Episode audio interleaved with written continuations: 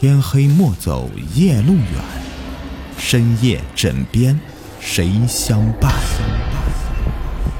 欢迎收听《灵异鬼事》，本节目由喜马拉雅独家播出。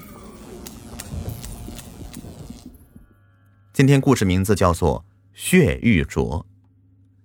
你个老东西，怎么又把我几千块钱买的衣服扔到洗衣机里洗？说了多少次了，要手洗！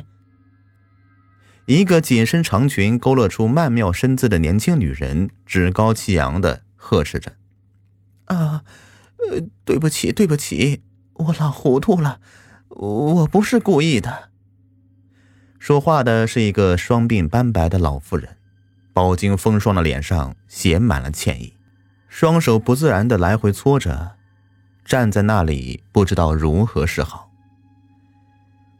你个老不死的！你就是看我不顺眼了是吧？想整我是吗？你这么老了还活着干什么？什么都做不好，就该去死！年轻女人一边咒骂一边上楼去，老妇人呆呆的站在原地，哽咽着说不出一句话来。她结婚晚，年近三十了才有了儿子，可儿子不到五岁时，丈夫便撒手人寰。留下他一个人与儿子项羽相依为命。年轻时候靠在工地里做零工，给人当保姆挣钱，把儿子拉扯大。好在儿子比较争气，也很孝顺。一年前，儿子项羽认识了一个叫做王念的女孩，并且迅速发展成为恋人。王念人长得高挑漂亮，特别是一双水灵灵的大眼睛，深得老人的喜欢。经常买这买那的陪着项羽去看老人，老是阿姨阿姨的叫着，每次都是争着做饭洗碗做家务。每次老人看见王念都笑得合不拢嘴，觉得这样的女孩当儿媳妇是再合适不过的了。于是催促着儿子赶紧结婚，趁他还有力气，可以帮他们带带孙子。在老人的催促下。再加上项羽也非常爱王念，他们便计划着要结婚了。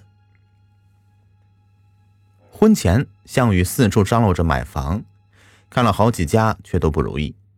唯独有一栋郊区的别墅符合他的经济实力，可是太过便宜，套三的价格就能买一栋别墅，未免叫人难以置信。都说便宜的房子可能是有脏东西才低价处理的。可老人和王念通通表示不信那些，再加上项羽也是一个唯物主义者，便把别墅买了下来。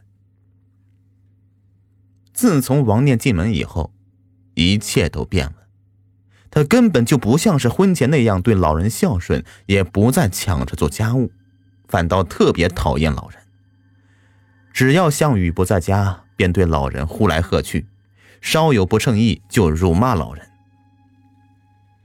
可是，在项羽面前，他却表现得十分孝顺，对老人非常好。老人看王念对儿子非常好，两人也是恩爱有加，所以常常话到嘴边又咽了回去。想着他已经老了，只要儿子能幸福就行了，于是对王念的所作所为一忍再忍。叮叮叮，电话铃声毫无征兆的响起。老人被吓了一跳，看着手机屏幕，原来是儿子打来的电话。喂，小雨，妈，今天公司临时有事儿，晚上我就不回家了。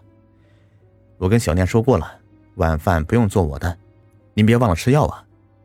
啊，好的好的，你别太累了啊，儿子。挂掉电话，老人心里不免担忧起来。儿子不回家，这晚上会不会又出现什么奇怪的声音？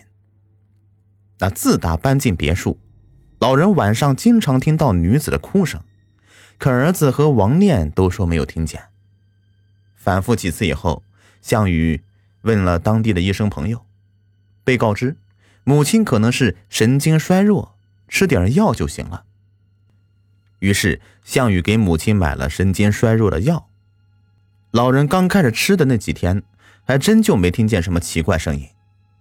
可是到后来，项羽不在家的时候，就时不时的会听见女子哭泣的声音。老人想到，可能是儿子的在家时候阳气重，那女鬼不敢出来。可今天晚上儿子又不回家，他心里面打起鼓来。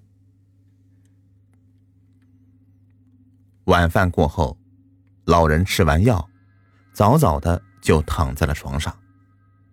可是他久久不能入眠，翻来覆去，想到王念婚前与婚后对他的态度。不由得叹气，不知道王念怎么变得这么快，婚前的孝顺通通没有了。想着反正睡不着，老人起身打开衣柜最底层，拿出了一个盒子。盒子里面躺着一只泛红的镯子。老人拿起镯子，反复擦拭后，戴到了手腕上。这个是老人母亲留给他的唯一的东西。说了，祖上留下来的这镯子陪伴着老人度过了最艰辛的岁月，即使再艰苦，他也没有想过拿镯子去换钱。看着镯子，不免想到了母亲。还记得当年他问母亲这是什么镯子，有什么特别的吗？说只听你姥姥讲，祖上是个驱鬼人，有一次遇到了一个厉鬼，怎么也收服不了。只得找到厉鬼生前佩戴过的玉镯，将其封印在里面，并且嘱咐后人，一定要让每一代的女儿佩戴在身边，不然厉鬼的封印就可能会被打破。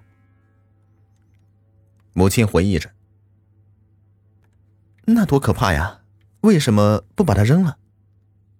扔掉只怕会给自己引来更大的祸事。”母亲深沉的说。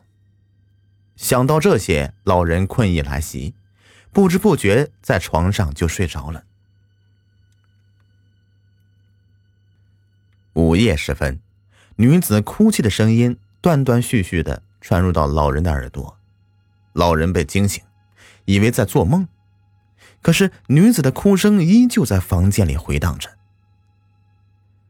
老人起身想开灯，可是灯却怎么也不亮。